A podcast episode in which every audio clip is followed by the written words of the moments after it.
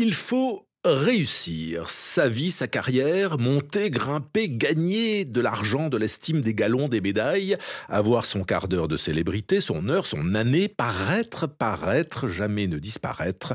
Un seul mot compte pour vivre en 2023, le succès.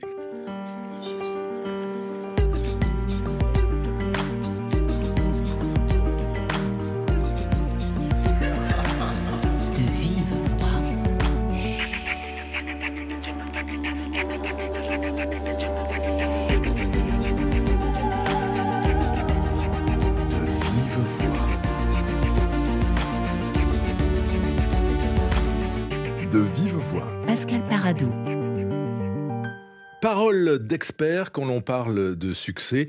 Euh, Lydie Salver a connu la consécration en 2014 avec le prix Goncourt pour son magnifique roman Pas pleurer. Et depuis quelques livres plus tard, elle nous livre euh, un irréfutable essai de successologie. Bonjour Lydie Salver. Bonjour. Voilà un néologisme qui écorche un peu les oreilles, la successologie. C'est quoi? La science du succès.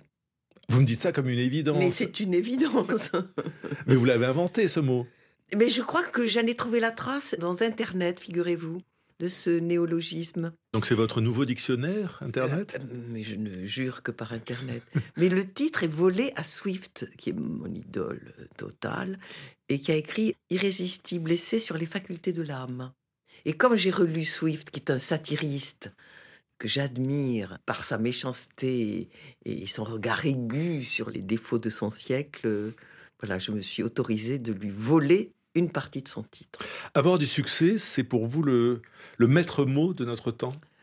Je trouve qu'il y a une obsession, euh, sinon un culte euh, du succès à tout prix, me semble-t-il, mais partagé par tous plus ou moins.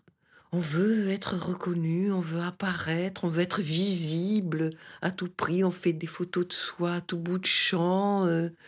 ça m'a semblé euh, le symptôme de cette époque et, ça m'inquiète. Mais cette époque, celle que l'on vit aujourd'hui ensemble, ou ça remonte à un peu plus loin? Parce que le succès, moi je me souviens des années 80 avec Tapi, où on disait que le succès était euh, la, nouvelle religion. Mais, mais d'ailleurs, de tout temps, on a critiqué le, ces hommes qui font tout pour euh, grimper sur les cimes. On trouve euh, chez La Bruyère cette critique et, et chez d'autres satiristes. Il me semble que c'est devenu plus manifeste que jamais, cette obsession du succès. Et donc ça vous intéresse? Mais oui, ça m'intéresse parce que je crois que ça menace en particulier la littérature.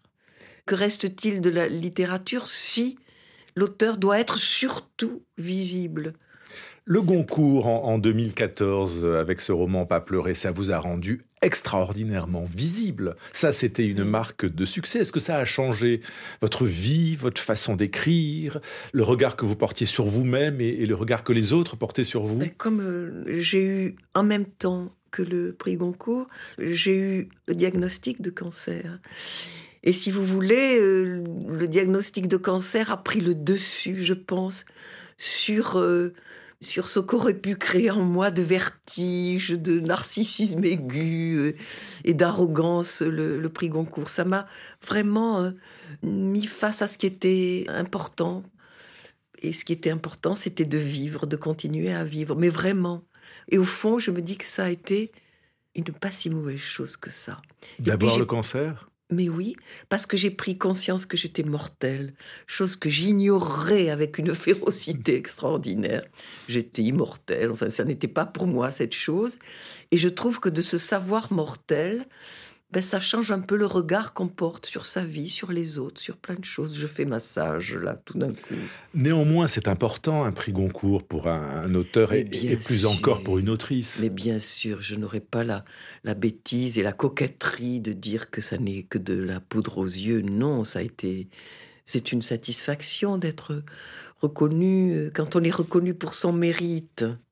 Surtout quand c'est un bon Goncourt. Ce qui n'est pas toujours le, cas, mais je me permets de le dire, et vous savez très bien que, que ce roman Pas pleurer, qui raconte notamment une partie de l'histoire de votre mère dans cette double langue qui est le français et l'espagnol, est vraiment une, un livre formidable et... J'ai aimé l'écrire. et, magnifique. Alors, je ne sais pas ce que vous pensez de la place des femmes dans la littérature, mais j'aimerais que vous réagissiez à ce que dit Annie Ernaux dans son discours de réception du prix Nobel à, à Stockholm, c'était donc en décembre dernier.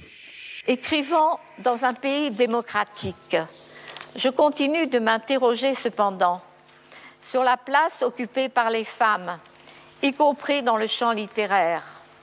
Leur légitimité à produire des œuvres n'est pas encore acquise. Il y a en France et partout dans le monde des intellectuels masculins pour qui les livres écrits par les femmes n'existent tout simplement pas. Ils ne les citent jamais. La reconnaissance de mon travail par le jury du Nobel constitue un signal de justice et d'espérance pour toutes les écrivaines. Lydie Salver, que pensez-vous de ce que dit Annie Ernaux? Elle force le crée ou c'est vrai? Mais je suis tout à fait d'accord avec elle. Regardez la liste du Goncourt, puisque nous parlions du Goncourt.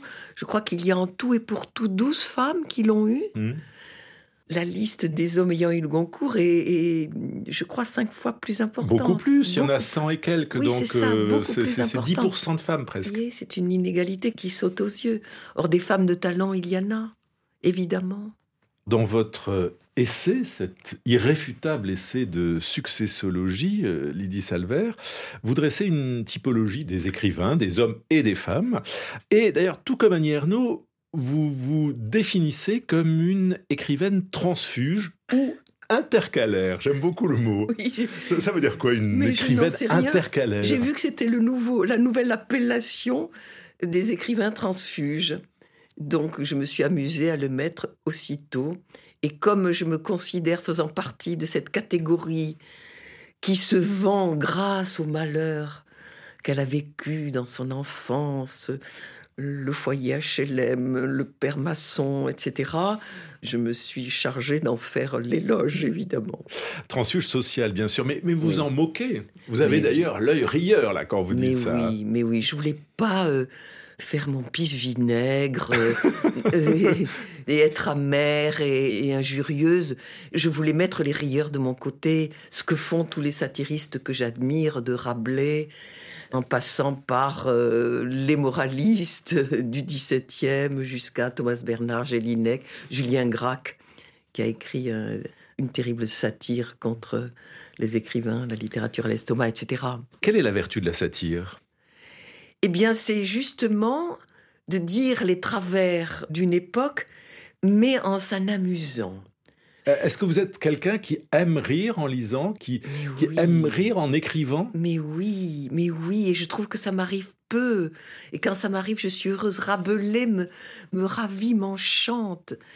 Et je souris beaucoup avec Chevillard, par exemple. Éric Chevillard. Avec Chevillard. Et je ris avec Chloé de l'Homme.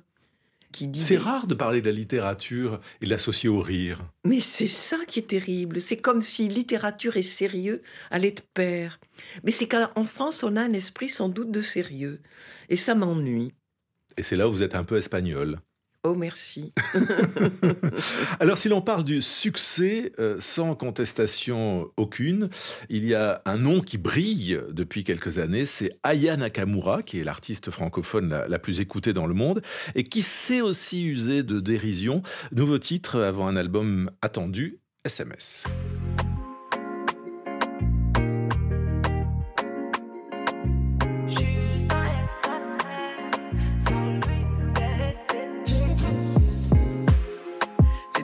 Dit que t'avais du temps, que sans moi tu pouvais aller nulle part. Mais je crois qu'au final tu mentais. Évidemment, je t'écoute. Je peux pas faire semblant de nier les faits en vrai, je suis dedans. Quand j'entends ta voix, j'avoue, je fonds. C'est peut-être ça le problème.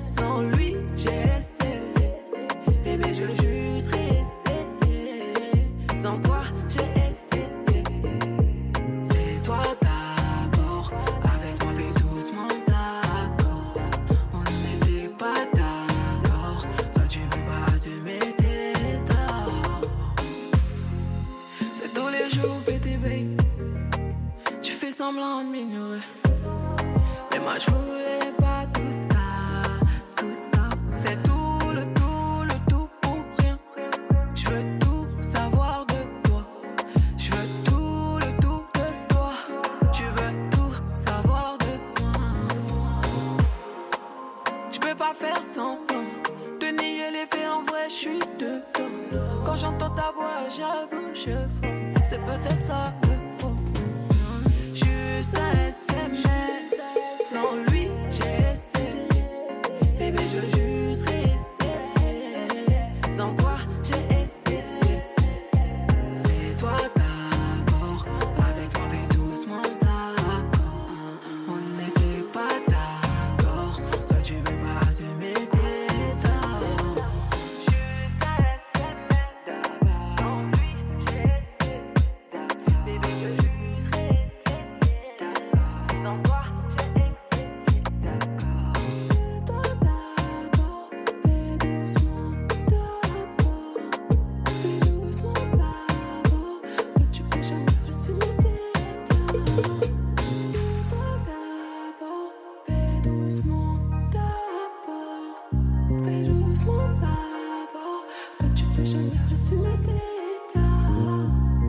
Aya Nakamura dans De Vive Voix avec ce SMS, lire le livre de Lydie Salver, Irréfutable essai de successologie. Bon, je détourne un petit peu la chanson, je l'avoue, mais ça pourrait être un SMS en fait qu'on envoie à, à des amis.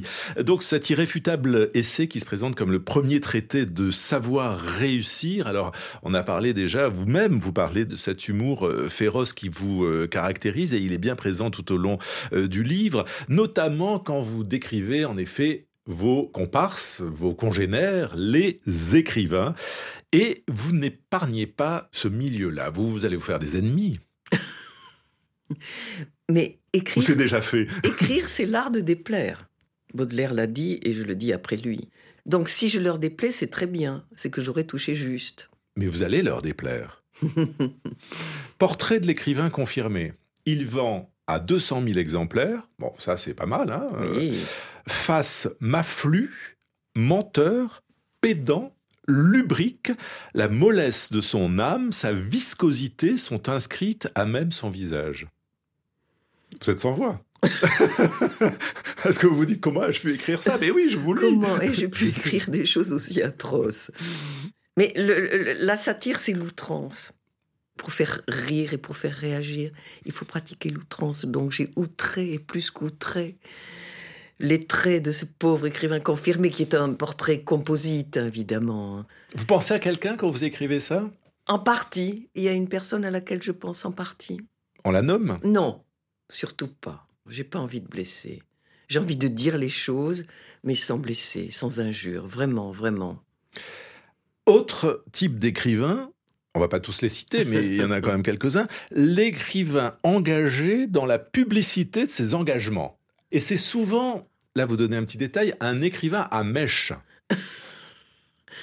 Mais rien ne m'est plus agaçant, sans doute, que ces gens qui se disent engagés, de gauche, etc., et qui succombent et qui sacrifient à tout ce qu'il y a de plus haïssable dans la pub, qui le disent. Vous savez, ces dévots du bien qui le disent partout, qui sont tellement admirables. J'ai horreur de ça.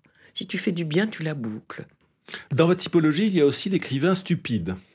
Ça, c'est simple. Bon, ça, c'est tout- dans toute catégorie. Mais il, il aime être approuvé. Hein, L'écrivain stupide, je crois que j'avais retenu ça. Il aime être approuvé. Et puis vous donnez des conseils et vous dites quand même, il faut aussi l'approuver parce que l'écrivain stupide peut avoir des amis qui pourraient vous être utiles. Oui, parce que un des conseils que je donne dans ce traité très sérieux de succès Oh bah oui, très sérieux, on l'aura compris. c'est de flatter ses amis influents. Ça, c'est très important. Ou ceux qui pourraient le Ou devenir. qui pourraient le devenir. Ça, c'est à usage de ceux qui sont pas encore influents, mais voilà, qui... et euh, qui risquent un jour de le devenir. Il faut être très gentil avec eux. et, si, et si possible, flagorneur. un peu. Alors, vous ne citez pas de nom dans ce livre, dans cette typologie-là, mais vous racontez quand même que à l'origine, il y a eu un dîner de ceux qu'on appelle les dîners mondains à Paris, c'est ça? Bon, tout le monde a été invité à un dîner euh, pour affaires qui ne se disait pas dîner pour affaires. Et où il fallait justement jouer un peu d'influence, Oui, se mettre les gens dans la poche. montrer, euh, voilà, mais il n'y a rien d'original à ça. Alors les écrivains, Lydie Salver, sont dans votre viseur, mais les critiques aussi n'en sont pas euh, exclus. Et plus largement, tous ceux qui font du succès un but Oui, bien sûr. et non une conséquence. Oui. C'est très important cette euh, Oui, distinction oui, entre absolument, le but et la conséquence. On peut dire que par exemple votre prix Goncourt, euh, ce succès a été une conséquence du livre, c'est pas l'objectif. J'espère. Ça donc fait partie de vos maximes. Le succès doit être aujourd'hui un but et non une conséquence. Euh, si l'on veut réussir, il faut le lire euh, bien sûr euh, à rebours. Et dans votre viseur, il y a aussi tous ces coachs en tout genre qui pullulent sur les vrai. réseaux sociaux. C'est vrai. Et qui vendent souvent n'importe quoi. Ou alors des choses tellement basiques qu'on n'en revient oui, pas. c'est ça. Du genre, souriez à la vie si vous voulez réussir. Bon, je connais plein de gens qui essaient de sourire à la vie sans que forcément leur tombe le magot sur les pieds. Mais le magot tombe sur les pieds des Instagrammeurs et autres YouTubeurs parce qu'ils font des milliers, voire des millions de vues. Exemple avec Mental Boost, un million et demi de followers, c'est-à-dire de suiveurs sur TikTok avec ce genre de spot. Comment surmonter un râteau? Quand tu te prends un râteau, c'est comme si la nature elle-même te disait que tu n'es pas suffisamment bien, que tu n'es pas assez beau, que tu n'es pas désirable, et que donc tu ne recevras pas l'amour dont tu as besoin. Du moins, c'est le sentiment que tu as. C'est pour ça qu'il est si difficile d'aborder ou d'avouer tes sentiments à la personne qui te plaît. Ce dont tu as peur, c'est d'entendre non. Mais réalise que les rejets, c'est ce qui forme ton caractère. C'est comme ça que tu deviens solide. Si tu continues d'essayer d'esquiver les noms, tu resteras un petit truc fragile qui a peur de tout. Confronte-toi à la réalité. Comprends que tu ne plairas jamais à tout le monde et que tu n'es pas censé plaire à tout le monde. Deviens solide, deviens courageux. Et il t'arrivera des choses extraordinaires que tu n'imaginais même pas. En matière de successologie, voilà un concurrent, Lydie Salver. Mais si vous tapez sur Internet, il y a un nombre de traités qui donnent des recettes pour réussir sa vie en trois jours ou en, en faisant je ne sais quoi. C'est extraordinaire. oui, c'est assez vertigineux, faut le Oui, dire. oui, c'est vrai. Alors, vous vous adressez dans ce livre à, à tous ceux-là, d'ailleurs, euh, youtubeurs ou instagrammeurs, influenceurs, comme on Oui. dit, puisque c'est le nouveau mot euh, à la mode. Là aussi avec férocité, parce que vous leur expliquez de temps en temps le sens de quelques mots. Et je suis mm, sans doute féroce avec les influenceurs et, et influenceuses, mais parce qu'ils ont du pouvoir. Si vous avez remarqué, je ne brocarde personne qui soit sans pouvoir. Non, mais vraiment, c'était ma règle absolue. Et les influenceurs, que je sache, sont suivis par des milliers de gens, sont riches, vivent à Dubaï. Et ils sont les symptômes de notre époque. C'est pour ça qu'ils m'intéressent. Ils répondent aux valeurs qui sont dans l'air, à savoir qu'il faut se montrer, qu'on peut mentir euh, sans que cela soit vérifié et ça marche, que ce qui compte c'est le succès. euh, Mais est-ce que-. Quand vous faites une note à l'instagrammeuse, par exemple, pour lui expliquer ce que veut dire euh, consubstantiel, donc euh, inséparable, ou suranné, qui veut dire démodé, est-ce que ce n'est pas quand même un tout petit peu condescendant? Mais je vous dis, je- je- ce serait insupportable si on parlait comme ça d'un minuscule, de quelqu'un qui est plutôt la victime et le dominé dans la société. Vraiment, je serais la première à m'indigner. Mais là, franchement, il le mérite. Oui, parce que en fait, ce que vous racontez dans cet euh, irréfutable essai de successologie, c'est que la langue commune, finalement, est devenue celle des marchands. Mais c'est bien ça la raison qui m'a fait écrire ce livre. Que va devenir la littérature? Si la littérature se globalise, donc se simplifie pour être accessible à tous, pour avoir le langage de tout le monde, parlant le globiche, je crois que c'est comme ça qu'on appelle le nouveau dialecte qui parle aux uns et aux autres, en effaçant toute singularité. Et je suis inquiète pour la littérature. Et qu'elle devienne une marchandise comme une autre. Mais pour la littérature ou aussi plus largement pour la société Parce que vous faites le constat aussi que, que nous sommes dans un monde où nous sommes parlés plus que nous ne parlons. C'est-à-dire qu'on parle en fait avec les mots des autres. Absolument. Deleuze disait que l'information, c'était un agencement de mots d'ordre pour faire l'opinion, de façon à priver l'opinion de son jugement. On ne peut pas mieux dire. Donc on avale des mots d'ordre déguisés, Souriez pour être heureux trois fois par jour. par exemple, de façon à ne plus penser par soi-même.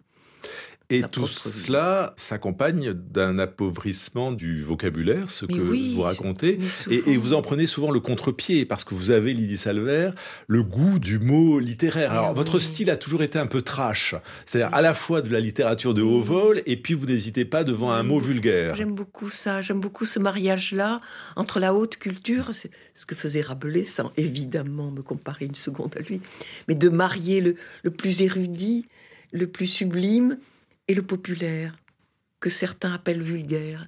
Ça, ça me, réjouit. Mais sans hiérarchie. Et sans hiérarchie, bien sûr. Mais vous êtes quand même de celle qui va chercher le mot rare. Peu me chaud qu'on me critique à ce sujet.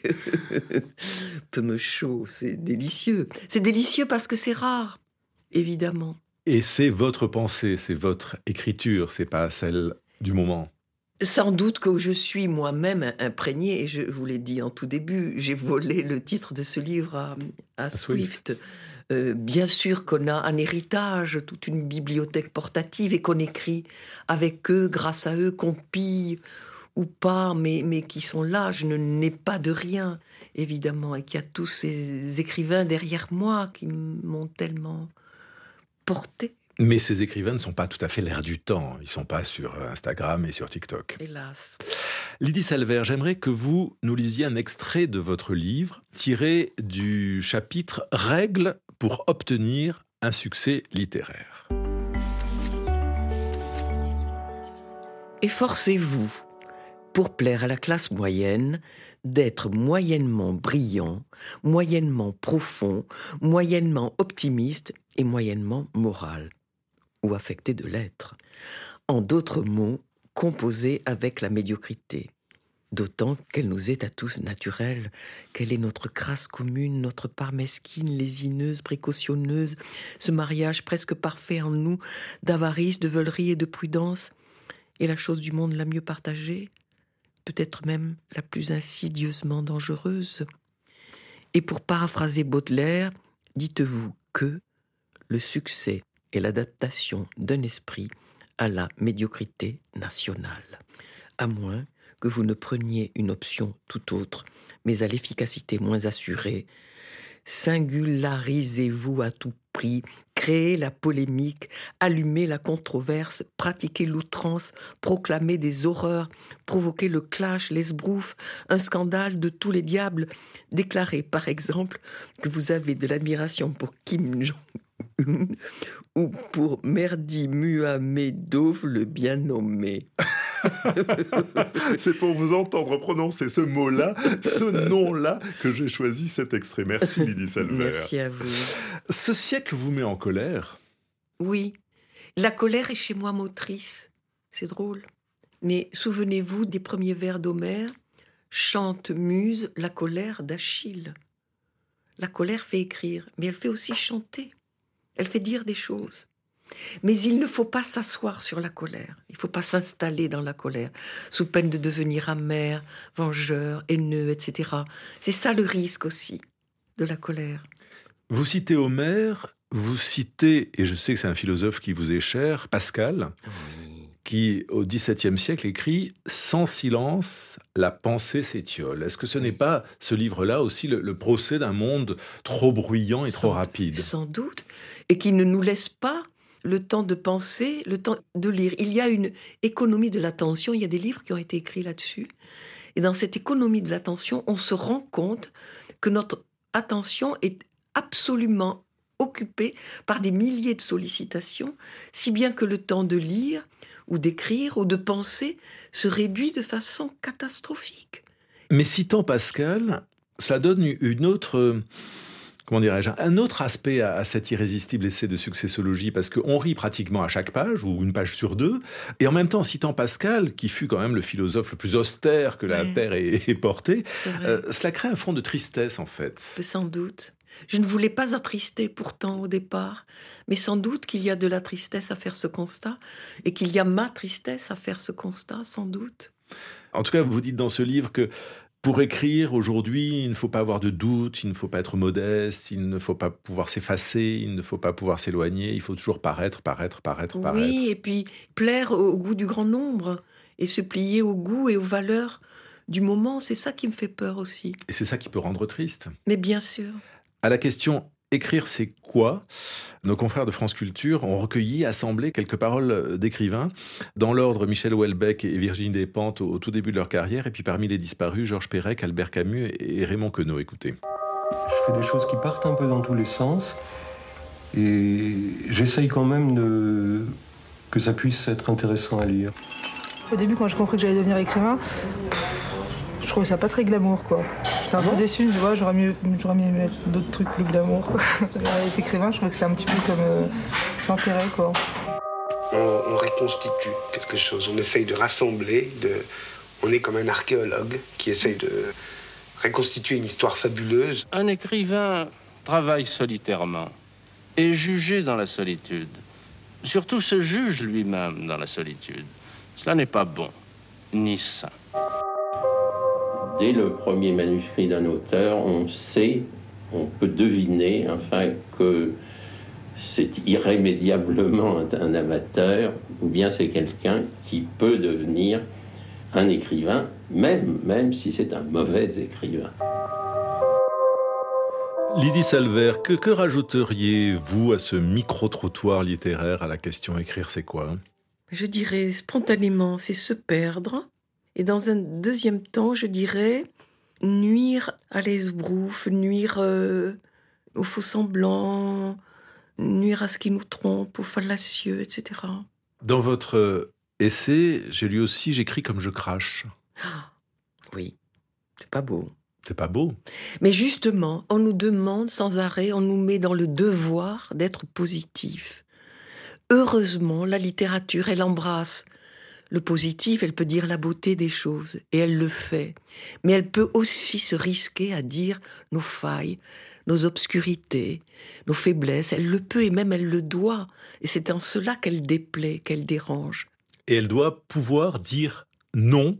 Et vous jouez sur ce mot-là à la, fin du livre, car c'est en fait un éloge de la littérature, où il vaut mieux se faire un non NON que se faire un nom NOM. Mais bien sûr, je l'ai volé à un poète, se faire un nom NON. J'ai trouvé ça tellement beau. Mais non euh, aux servitudes séduisantes. J'ai lu dans une fable de La Fontaine que les laisses autour du cou laissaient des traces. Ne l'ai pas oublié.